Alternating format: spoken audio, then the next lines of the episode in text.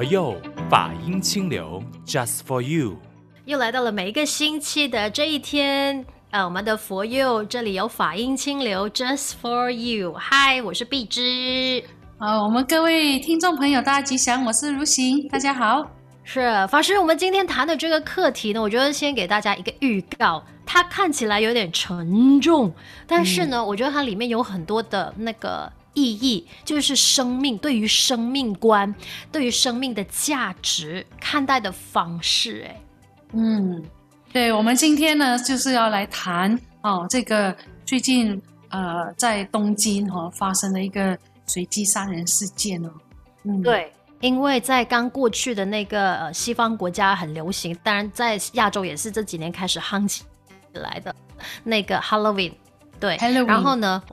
对，就日本东京呢，它就是在那个地铁电车内呢，就发生了这个随机砍人跟纵火案，而且呢，造成的是大概十七人轻重伤，而这个嫌犯是二十四岁的一名男性，叫服部公太。那基本上呢，他就是当场被逮捕的，而且呢，他其实是他提呃提供的就是录口供的时候，他就有说，其实想要借由这个杀人被判自己死刑。所以这一件事情看起来的时候，嗯、这个新闻看起来其实是蛮震惊的，对我来讲是。所以法师你自己看到这个新闻的时候，你自己的想法是什么？就是随机杀人案、砍人案，这个是我们近几年看新闻常常会看到的标题来的。嗯，这个我常常会觉得说，因为像以前的这个家庭哦，你可以说可能佛教不是那么普遍哦，可是呃，过去的人。他如果发生纠纷，发生了一些不如意的事情，他只要一句话“举头三尺有神明”，他基本上就会很懂得去约束，或者是说比较民风淳朴，哦，就会比较容易，就是说大家人人奉公守法，哦的这样子的一个概念。那可能在再有事情的话，好，那两方面呢？有有一些 dispute 哈，有一些争执的时候啊，大家就到神明的面前发一个誓啊啊，我这个是清白的，怎么样？所以大家对于这个呃，举头三尺有神明，有一个这样子的一种敬畏的心哦，算是蛮普遍的。所以呃，一般上比较不容易听到这种骇人听闻的一些讯息。可是随着这个时代的改变哦，大家比较从呃倾向这种物质。啊，物质的这种啊、生活，那精神的世界反而更呃比较薄弱的这个时候呢，你就会看到有很多现象啊层出不穷啊。这个崇尚物质的这种背后，精神薄弱的一个背后呢，变成是说，只要我有钱，我可以买到一些我要的东西。其实很多方式，我是可以透过我我想要的管道呢去获得。那包括很多的事情，所以变成是说，大家已经对于这种敬畏的心呢开始松绑了。他、嗯、他这个这个人伦道德开始变成比较薄弱的时候，就会有很多这样的情况出现。是，我觉得它是有连带关系的，因为当他这个精神层面比较薄弱的时候，他看待自己的生命也好，看待别人的生命也好，嗯、他已不像说我们讲的人生难得，然后或者是生命诚可贵。这个价值观，在这些我们讲随机砍人案里面的加害者身上根本是不存在，甚至说我只要达到我要的目标，我要达到的目的。那其实其他人的生死基本上不在我的考量之内，对，他可以去到那么可怕的层面的时候，哦，我们不禁在想，到底是人心生病了，还是这个世界变了，还是整个社会都在，就是整个价值观都扭曲了？嗯，其实这些都是呃不是一去而就的，它其实有很多的的部分，包括社会整个崇尚的价值观，包括你从小。啊，长长大哈，从小到大的一个生生长的背景啊，然后还有你周遭的人事物啊。那刚才您听到的这一位啊，随机杀人的这个主角啊，这个加害者，嗯、他本身呃，我看过这个新闻报道啊，他其实是在自己各方面啊，比如说情场失意啦，哦，或者是工作上人际关系上面的一个不协调哦，所以他其实是有很多方面的这个呃，已经在呃，在这个面对到很多的不如意了啊，他他的内心其实有很多负面的这种情绪在里头。那当然，这个呃报道里面说，他想要知道其实。坐牢是一个怎么样的感觉？死刑是一个怎么样的感觉？我觉得这个都是一个表面的陈述而已。可是可能在在内心里面，他的这个性格的扭曲哦，就像你刚才讲，他是啊、呃，已经不管别人了啊、哦，他只要达到他自己的目的。为什么会造成他是这种想法呢？哦，所以这个都是啊、呃，我们可以去借由今天的一个讨论了。哦，当然我们讲的。并不一定是全面的，可是我觉得是可以给大家一个提醒的作用。对，今天我们会从几个角度去探讨了。当然，因为这个随机杀人事件，其实不管是不是在日本，那几年前也是在台湾发生过一个也是蛮耸动的那个新闻，也是随机砍人。所谓的随机，就是说他其实这个加害者，就是这个嫌犯也好，杀人犯也好，那个是我们呃法律上定义他，因为他必须为他自己的行为去承担这个法律责任，这是无可厚非的嘛。那当然，他的随机的话，他其实是没有特定的对象。这个才是我们觉得很很很害怕的地方。第一，他没有呃，就是他没有那个指定的对象去去进行他要做的事情。第二，就是当他去呃警方逮捕他的时候，他是可以表现得非常的淡定。这个也是引发社会大众非常震惊的一件一个一个行为举止。他没有因为他杀了人之后而该有我们所谓该有的那个惶恐的状态。或者是懊悔，嗯，对对对，这个就是他们的共同点。是，是，然后在第三，他在口录口供的时候，他会说：“我我愿意承担，我愿意承担这个责任。”对，但是他没有懊悔，他也觉得这个就是他想要做的事情。嗯、这这这这都是那些随机砍人案我们看过的新闻里面的报道，因为这个就是我们民众看到的角度，就会就会认定说：“哇，弟弟，这些人这么为什么会可以那么冷血？”人心去了哪里？嗯，对，嗯、然后把生命、把人的性命当成是玩具这样子来去操控，是。所以当我们这样去看的时候，不免的大家就会一面倒的去。咒骂也好啊，就是去诅咒也好啊，就是去呃，就是去怪罪在这个加害者。可是因为我们看到的都是新闻报道很表面的那个层层次嘛，是。可是他背后发生什么事情，其实我们没有人懂。但是有些人就会去问，那难道你要我们去呃同情他吗？但我觉得说，我们可以站在一个比较中立的角度去看待，嗯，然后从这个事件当中，可以给我们作为旁观者。看新闻的人也好，一个提醒，对于我们的生命的提醒，对于我们待人处事的提醒也好。嗯，是是，我觉得你讲的这个是很很看得很全面哦，并不是说要一面倒的站在可能就是说社会的舆论上面呢，去给他一个一个批评啊，或者是给他很多的这个负面的看法。我觉得我比较有兴趣的是。这个这个事情可以怎么解决哦？其实你讲到这个随机杀人案，我也想到过去这个呃，在台湾哦发生的这个小灯小灯泡的事件，就是一个小女孩就被一个路过的人啊、呃、拿着这个武士刀呢，就这样子呃被杀害了哦。对。那这个这个妈妈呢，这个这个小灯泡的妈妈，她非常，我觉得她是一个非常有智慧的女性哦。她说：“我今天呢，当然。”会法律会有什么判决，我全部都交给司法公正呢去处理。但是我今天站出来呢，是希望不要再有第二次这样子的一个事情发生。我希望说，这个社会大家一起来关注，我们可以怎么样子去帮助一些人哦，特别是这些边缘性人格的人，嗯，我们可以怎么样子透过社会、透过教育、透过一些呃。营造哈这种群体的营造，让大家都能够回到一个正轨哦。他他希望的是大家正视这样的一个事件。那当然，我觉得我们今天的利益也是这样哦。我们不是要去谴责或者是呃告诉别人哦，一面倒的说他怎么的冷血，而是我们到底究竟这件事情发生了，我们可以怎么样子去探讨，然后呢抛砖引玉，让大家哦，特别是教育方面，或者是我们的这个社会方面，我们的这个国家方面，大家可以怎么样齐心合力去呃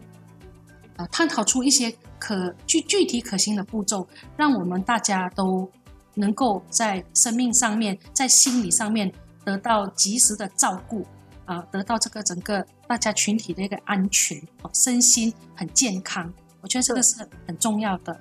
是，我觉得从这些，嗯，因为这个只是一个呃，就是一个案件，可是我觉得这更加让我们应该去醒思的是，很可能未来的一切可能性，就是我们。每个人在看这个新闻的时候，有没有想过一个议题或者是一个课题，就是会不会有一天我会成为那个所谓新闻里面的加害者，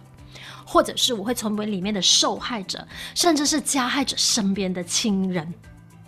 这个是一个还蛮沉重的课题，我相信很多人也不会故意这样子去想神经病咩？为什么我会去想到自己会杀人？可是问题是，生命的走向永远都不会都是一个未知。当然，我们说取决于一切的发生都是取决于自己当下的选择嘛，是对吧？所以我觉得，当我们去这样设想的时候，可能我们就会多一个考量点。诶，对耶，如果我真的有一天。不幸成为那个加害者，或者是加害者身边的人的时候，我可以怎么样去面对？当然，我们当然要预防发生这样子的事情啦。只不过在这个预防的过程当中，我们要学会怎么样去管理自己呢？我我觉得这个是我们更加值得去去提醒，或者是去学习的。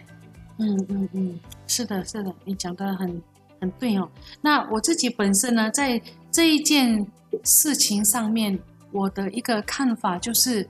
这个啊、呃，当然，这个凶手本身他的一个精神状况一定是超乎常人的，他已经是处在一种边缘性人格的一种特质。所以，呃，我自己对于边缘性人格的特质的形成呢，啊、大概有一点点的认知啊，就是说他们都是我行我素，没有群体或者是这个，比如说邻居啦、朋友啊。的一个这样子的一种支持啊，所以比如说一些啊，suicide bomber 啊，或者是一些啊走向极端主义的一些人，他们通常在生活上在各方面，他们是已经有受挫了啊，不能够去 handle 啊这一些事情，所以变成了。自己是活在自己的一个个人的世界啊，可能他是活在网络的世界啊，所以他因为呈现这种比较孤僻冷漠的一个性格，其实这个时候我们社会或者是教育呢，是不是可以做一些事情，把人都就是说都营造出一种大家可以互通往来，大家可以在精神上面得到一些支持，甚至说有辅导。啊的这一些，或者说我们平常啊，身为身边的人哦，我们最近佛光山有举办了一个课程哦，就是叫做心理急救课程。那这个心理急救课程的一个用意就是，身为家属或者是身为朋友的你，如果你发现你的这个家人或者是你的朋友，他们的情绪开始不稳定哦，因为现在是一个疫情的阶段，所以很多人会出现焦虑啊，会出现压力、沮丧哦等等负面的这些情绪。我们是不是很容易去可以觉察到他的这个情绪的转变，然后适时的给予辅导协助，然后呢，让他在这个精神状况发生的这种初期呢，因为懂得辨识，懂得去觉察，给予他一个帮助。那是不是让他可以因为有这样子的一个管道去抒发，而不是长期的积累，而变成就是说他变成这样子一个人哦？我相信这个，我们有句话说，罗马它不是一天造成的，今天他会变成是一个这样子的一个人格特质，各方面其实都是有呃他的一个积累，所以他才会变成这样的人。哦对，就是有因有缘，是，是就好比如说刚才我提到的，不要让自己成为那个加害者，千万不要，因为生命诚可贵嘛。我们常常这一句话讲得非常的好像轻描淡写，但是它的那个生命可贵背后的意义，其实就是靠我们当下的那个选择。你的生命的每一点每一滴，好像刚才法师说的那个课程，我觉得它就是靠你平日有没有说去让自己学习。当你自己懂得自我觉察的时候，它是需要靠时间练回来的。它不是说一下子我就可以觉察到哦，我有问题，或者是他有问题，而是你有没有就是在平日的累积去修炼。甚至我们常常会讲的，所以为什么说宗教信仰的力量它是非常的强大？因为当你有一个宗教信仰的力量的指引的时候，当你很迷失，就好像回到刚才法师一开始提到的“举头三尺有神明”，就是即便说在以前的社会，可能受教育知识不高的时候，他只相信说，如果我做坏事，那就会受到上天的惩罚。这个是非常单纯跟淳朴的一个价值观。可是问题就是，他可以给他自己一个呃，就是在执行他的人生功课或者是他的那个生命的时候。他更加的有一个指引，他知道我不能干坏事，我不能干伤害人别人事，也不能伤害自己的事，因为我会受到惩罚。即便他的想法是偏向我们讲的，可能是有些人说那是迷信，那是怎么样怎么样。可是问题就是，就是因为有这个害怕，或者是这个信仰也好，于是他在他的生命上面会更加的负责任。是是，这个就是我刚才呃，就是之前我们在聊天的时候，我有。我一直提到这个这个概念，就是我们其实对任何的事情都要存有一种敬畏的心啊。哦嗯、我们对于大自然不敬畏，所以我们今天自己要承受这一个后果，因为这个温室效应哈，因为或者是各个方面，我们就是一直一直好取掠夺嘛，我们失去了这种敬畏的心。嗯、那我们人与人之间的一个互动也是，我们要有一个适当的尺度。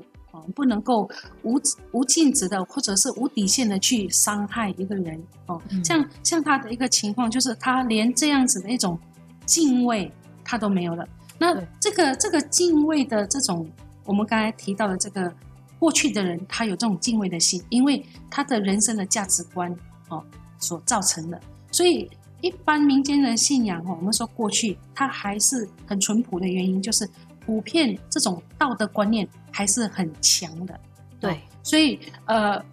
现在我们面对现在的一个社会，道德或者是说宗教信仰啊的这个部分呢，它逐渐薄弱的这个年代呢，我们真的是有必要，很有必要呢，再把它重拾回来，把它变成是一个能够影响社会、影响个人的一个很重要的软实力。啊，他可能看不见，啊，摸不着，那但是他对于一个心理的变化，走上一个向上跟向善，哦，这样子的一个进程，它是有绝对的影响的作用啊。所以，呃，这个在马来西亚这一边呢，我们可以看到很多的这个有族同胞哈，比如说马来人，他们呢从小就是接受宗教的教育啊，所以，呃，我有。几次哦，比如说跟一些我的呃以前的马来同事，或者是一般我们普遍看到的一些马来人，我们跟他交谈的时候呢，总会发现他们的一种因为一种宗教的熏陶的力量呢，让他们总是很和善和蔼哦。这是我普遍观察到的，可能我啊、呃、可能有一些特例哦，但是我普遍观察到的一些呃感觉，就是马来人他们一般都很真诚、很善良。